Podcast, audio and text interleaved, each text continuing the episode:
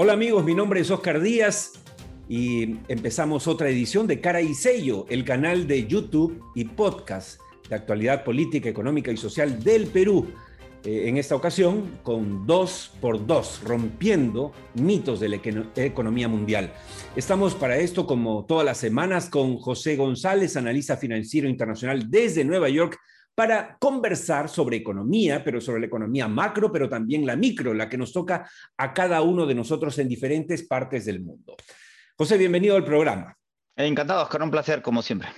Si te parece, hagamos un repaso contigo de cuáles son las últimas a nivel económico mundial, empezando por Estados Unidos, que ya hemos hablado en la anterior ocasión sobre lo bien que está yéndole a, Biden inicialmente, pero claro, todo es complicado, difícil, Hablamos, recuerdo la última vez incluso de que más allá de las, expectativas de, tener un millón, de recuperar un millón de empleos, básicamente se, se, terminaron recuperando 260 y pico mil.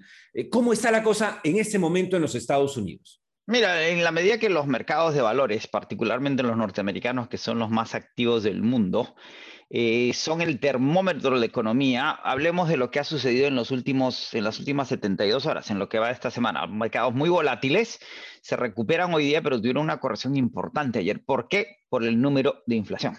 Eh, las tasas de la nota del Tesoro a 10 años, que es el marcador de las tasas de interés, no son los Estados Unidos, sino el global, es el, es el instrumento financiero de menor riesgo en el mundo. El día que Estados Unidos deje de pagar sus deudas, será que estamos en la guerra de los zombies desde que el, retorno del bono a 10 años empezó a subir, venía de 0.7% el año pasado, en el peor momento de la pandemia, y llegó a niveles de 1.7%, eh, se, temía que, que era un indicador de inflación. El precio de los bonos es inverso a los niveles de inflación y los retornos de los propios bonos. Y ayer tuvimos el número de inflación de abril que se esperaba en 3.6 y fue 4.2.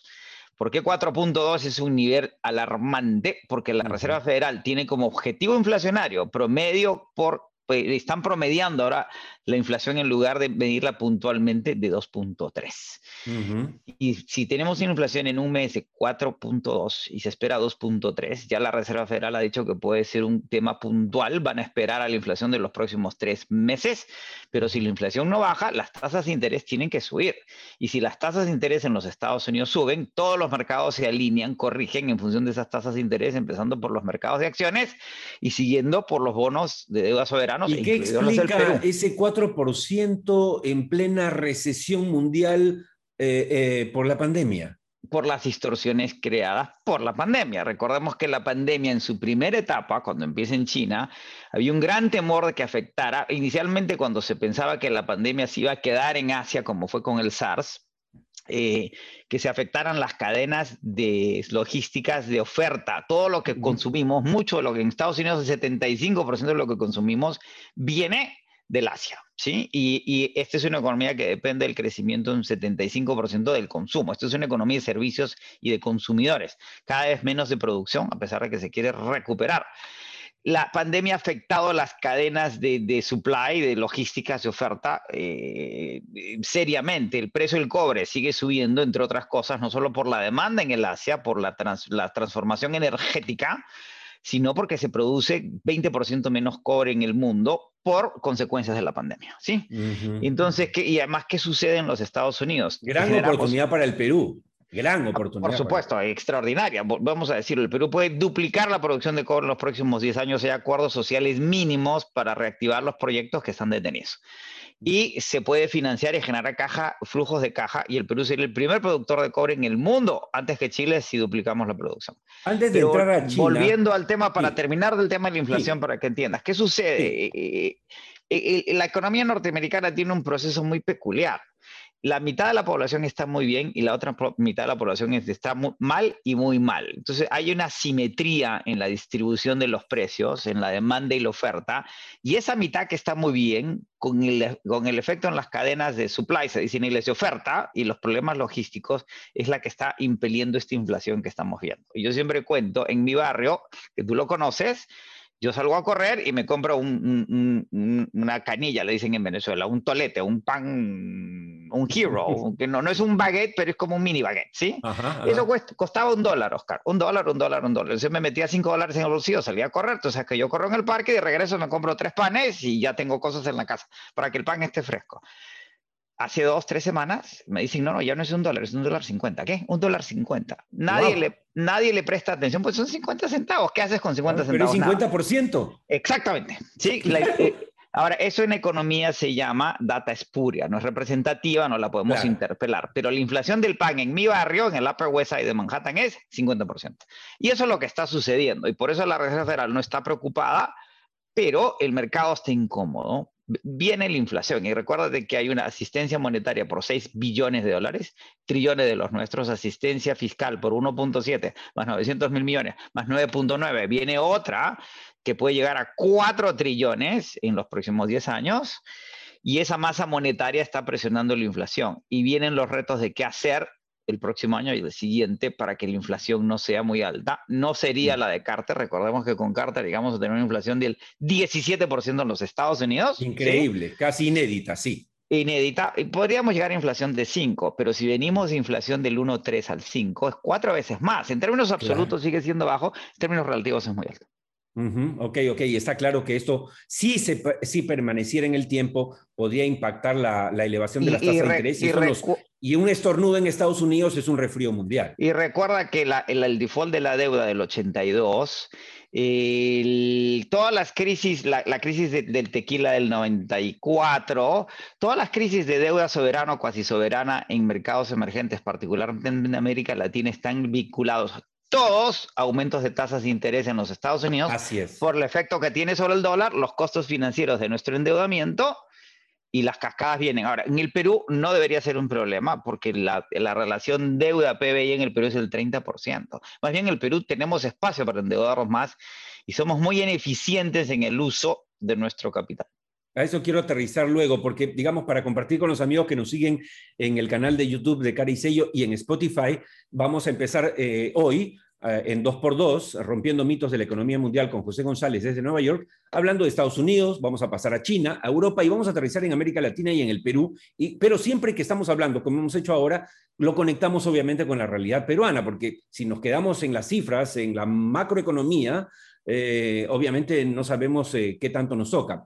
Ahora, solo entre paréntesis, amigos, José González, gran amigo desde hace mm, ya casi 40 años, creo, más vale ni mencionarlo. bueno, vive, él habla del parque, su parque es el Central Park, él vive a media cuadra del Central Park y lo corre. Es decir, no, no es teoría. Yo, yo a veces trato de alcanzarlo cuando lo visito, pero es, difícil. Tengo eh, seis, maratones de New York finalizados. Así es. José, un dato, digamos, para, digamos, como llamaba Enrique Sileri, para color local.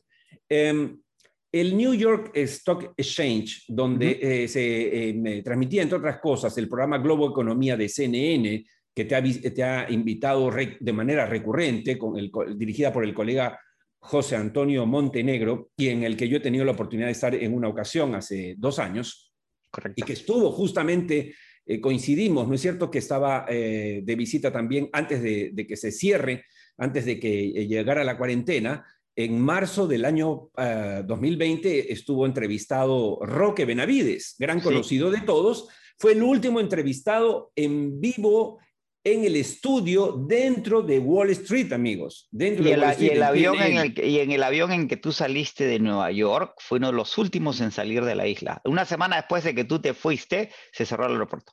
Así es. Dime, se ha recuperado la vida en el New York Stock eh, Exchange, para que lo sepan los amigos, es, este lugar famoso en todas las películas que vemos, ¿no es cierto?, de Mendigo a Nueva York, miles, eh, que es donde se mueve, es el corazón financiero del mundo. Este lugar estaba cerrado desde el inicio de la pandemia, ¿ya se abrió, se va a abrir? Se ha abierto parcialmente con condiciones de, sanidad, de distanciamiento social muy estrictas, siguiendo las, guías de la CDC. Eh, y se está empezando a abrir sistemáticamente. El, alcalde y el gobernador del, del, alcalde de la ciudad y el gobernador del estado quieren abrir la economía completamente. en julio y en agosto, completamente en el sentido de levantar las restricciones porque ya estamos llegando a los niveles críticos de vacunación en la ciudad. Eso no significa que la gente vaya a regresar o quiera regresar. Eso, es lo que vamos a ver en adelante. Eh, eh, y además hay muchos hay mucha gente que se ha ido, se han ido 300 mil neoyorquinos y la posibilidad de que regresen es mínima. ¿sí? Entre los que ganan mucho se fueron a vivir a la Florida por cuestiones de espacio y, de, de, impuestos y de actividad económica, y entre la gente que gana un poco y sin trabajo no se puede quedar en la ciudad. Por otro lado, eh, la ciudad no va a volver a ser no va a volver a su normalidad en mucho tiempo. Esto es una ciudad que recibía 38 millones de turistas al año y en la medida que no se vacune la gente globalmente no van a regresar a New York. Y dos, lo que llama Mohamed El Arian, el anterior eh, jefe de portafolio de PIMCO y quien manejaba el endowment de Harvard, hoy día presidente de Queen's College en Cambridge, eh, decía que la pandemia está dejando muchas heridas, lo que yo llamo la resaca de las olas infecciosas, y esas heridas van a afectar la capacidad de gasto de la gente por mucho tiempo. Y recuerda que de esos 38 millones de turistas, la mayoría de, turistas que venían con presupuesto, con tarjeta de crédito, Ahora con plan de viaje. Eh, exacto, entonces la ciudad no se va a recuperar en mucho tiempo. O sea, cada año, para que entiendan los amigos que nos siguen, eh, básicamente en Perú, aunque tenemos una audiencia eh, mundial, o sea, Nueva York recibía un Perú entero cada año. Exacto. Y el Perú recibe, recibía hasta febrero del año pasado 4 millones de turistas al año. Ese fue el pico de Perú. Eh, Nueva York es 38. España, Oscar, 84 millones de turistas al año. España no duplica, triplica su población con los turistas. ¿Qué, qué está pasando en España hablando de Europa? No hay 84 millones de turistas y el problema es que, el daño a la clase media, que es lo que dice el Fondo Monetario Internacional, estamos rebotando, nos estamos recuperando, pero la clase media se está encogiendo dramáticamente y más en los mercados emergentes y eso tiene impactos de largo plazo serios y eso además tiene reflejos sociales y políticos que los estamos viendo en elecciones. ¿Esto quiere decir que se viene una economía tipo posguerra? No, se viene una economía singular. Este año estamos creciendo en los Estados Unidos eh, según el Fondo Monetario Internacional, si no me equivoco, es 6.3. Según la banca privada, podríamos llegar a crecer hasta 7, 8, 9. Incluso hay quienes hablan de 10. Es un poco optimista, pero ok. Pero es un rebote y la, y la mayor parte va a ser en la primera mitad del año. Ya estamos a mayo 13. Ya lo que queda son 45 días. El problema, y ya el tema es qué va a pasar el próximo año. Según el fondo, crecemos 3,5 en los Estados Unidos, que es el promedio de la Segunda Guerra Mundial al año 2008. Después de la crisis hipotecaria crecimos dos y medio, que es un crecimiento subestándar para los Estados Unidos. Ya el, enfoque tiene que ser cuánto vamos a crecer, no el 22, sino el 23. Si el 23 crecemos dos y medio, vamos a tener problemas. De ahí que el plan de recuperación norteamericana de la administración Biden de invertir en infraestructura 4 trillones de dólares en los próximos 10 años para crear 18 millones de empleos es la solución a una economía que no se termine de recuperar. Y hablando de Europa, la planificación en términos geopolíticos, geoeconómicos, es que Estados Unidos necesita aliarse con Europa nuevamente, abandonando el aislacionismo de Trump, porque juntos son el mercado de consumo más grande del planeta y pueden competir, demandar a China, que es el mayor productor de bienes en el mundo, y ya francamente, la segunda o la primera economía a nivel global, dependiendo cómo la Digamos que se viene un matrimonio por conveniencia. Obviamente, el socio natural de Estados Unidos es Europa y el socio natural de Estados Unidos, perdón, y de Europa es Estados Unidos. Y que además juntos saben que hacen un bloque mayor que China, que es inmenso, pero que es, digamos, trabaja en solitario, ¿no es cierto?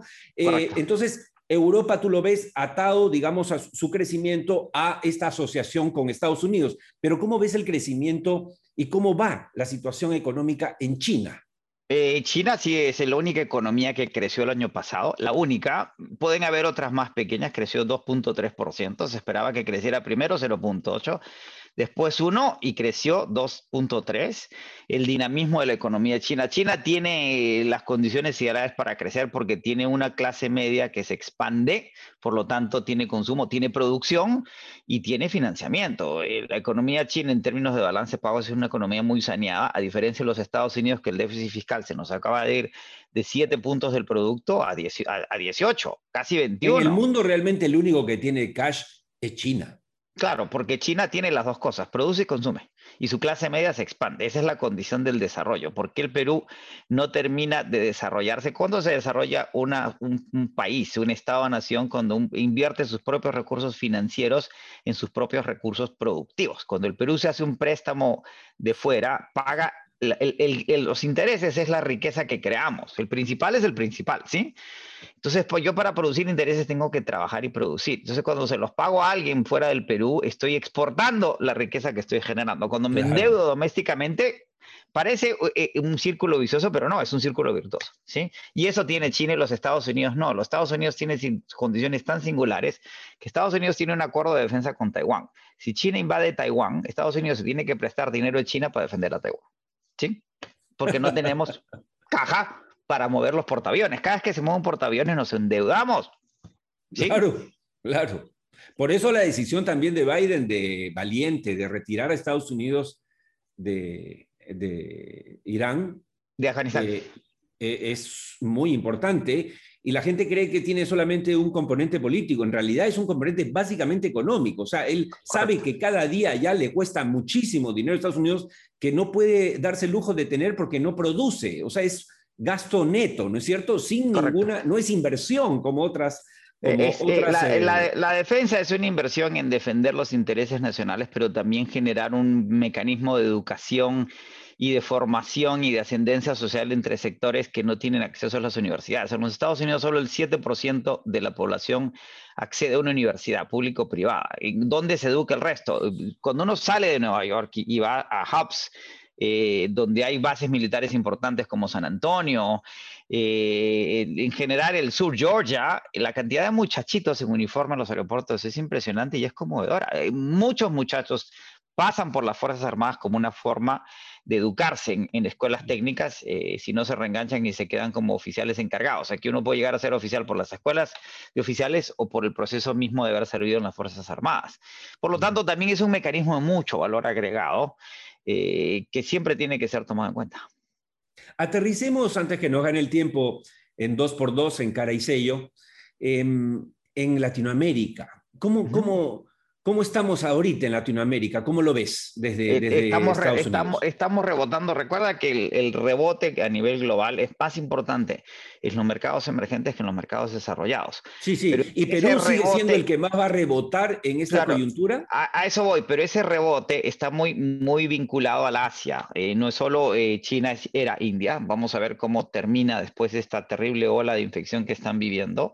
El sudeste asiático en general está rebotando, es muy robusto en América Latina ese es el problema. Rebotamos nominalmente eh, eh, importante, el Perú sigue siendo el país que más crece, no es el que más decreció, ya es claro que fue Panamá, no el Perú por las limitaciones que tiene la economía panameña, es pequeña, no tienen banco central, dependen del dólar, lo mismo que Ecuador, ¿sí? y el Perú sigue siendo el que rebota más porque tuvo la mayor contracción entre las economías grandes por, la, por las cuarentenas tan severas que se declararon en el Perú. Ahora, el problema en, América Latina en general es que seguimos siendo sociedades muy productivas y nuestro pedazo de la torta económica global sigue siendo muy limitado. ¿Cuál era el peso de América Latina en la economía global hace 10 años? 9%. ¿Cuál es el de ahora? 9%.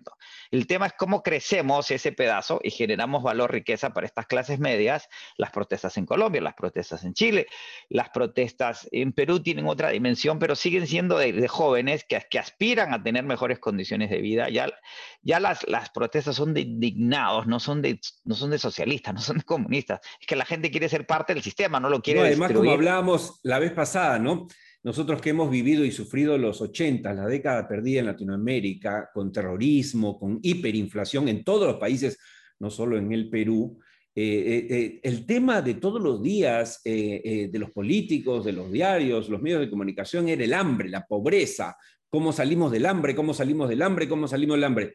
Pero obviamente a partir de los 90, en Latinoamérica eh, y, no solo en el Perú, y hoy la agenda ya no es esa, porque claro, como creció la, clase media, ahora la clase media, lo que tú muy bien graficaste la vez pasada, es decir, en Chile habían eh, hecho casas, pero nadie había previsto estacionamientos porque no pensaron que iban a todos tener auto. O sea, ahora tenemos una crisis, o sea, ¿podrías decir, José, que tenemos una crisis de la clase media? Sí, claro, es lo que te dice el Fondo Monetario Internacional, las clases medias se están encogiendo. Y las clases medias son las que te reflejan el, el progreso y el acceso al desarrollo. Chile es el país más avanzado económica, socialmente, en términos de indicadores en América Latina, pero es parte de la OSD y es el último de la OSD, ¿sí? El gran problema de Chile es que entró a jugar a las Champions y, no está preparado para la Champions. Entonces, si el Chile tiene ese reto, lo tenemos todos. Y en el caso del Perú es singular, porque somos el país más solvente de América Latina. Tenemos la mejor posición fiscal, la mejor posición en balance de pagos, la mejor posición de deuda contra, contra Producto Interno Bruto. Eh, el reto para, para gane quien gane la elección el 6 de junio para el Congreso que entra es utilizar esas ventajas competitivas de cara a un turismo que no va a reaparecer, sino en si, seguimos las indicaciones de Bill Gates hasta el año 2023, y va a ser paulatino, progresivo, ¿cómo utilizamos esos recursos para favorecer a la gente en esta cosa que llamamos sensibilidad en lo social, racionalidad en lo político, pragmatismo en lo económico, para asistir a la gente y no, que no se siguen cogiendo la clase media y sigamos avanzando hacia adelante. Y eso demanda, en el marco de la pandemia, solidaridad como un contrato que tiene que ver con el mejor uso de los recursos que tenemos para favorecer a la gente. Sí, siempre un placer hablar contigo y siempre queda corto este tiempo, pero nos vemos todas las semanas, así que no hay problema. Gracias a José González desde Nueva York. Esto fue todo por hoy en 2x2 Rompiendo Mitos de la Economía Mundial, aquí en Cara y Sello, el canal de YouTube y Spotify. Así que los, y el pod, es podcast de, de Spotify. No se olviden, nos encontramos en cualquier momento, hoy, a cualquier hora, donde quieran ustedes en su celular, simplemente entrando a YouTube o entrando a Spotify para escuchar cara y sello. Nos vemos en cualquier momento y recuerden, estamos atentos para encontrarnos, salvo mejor opinión.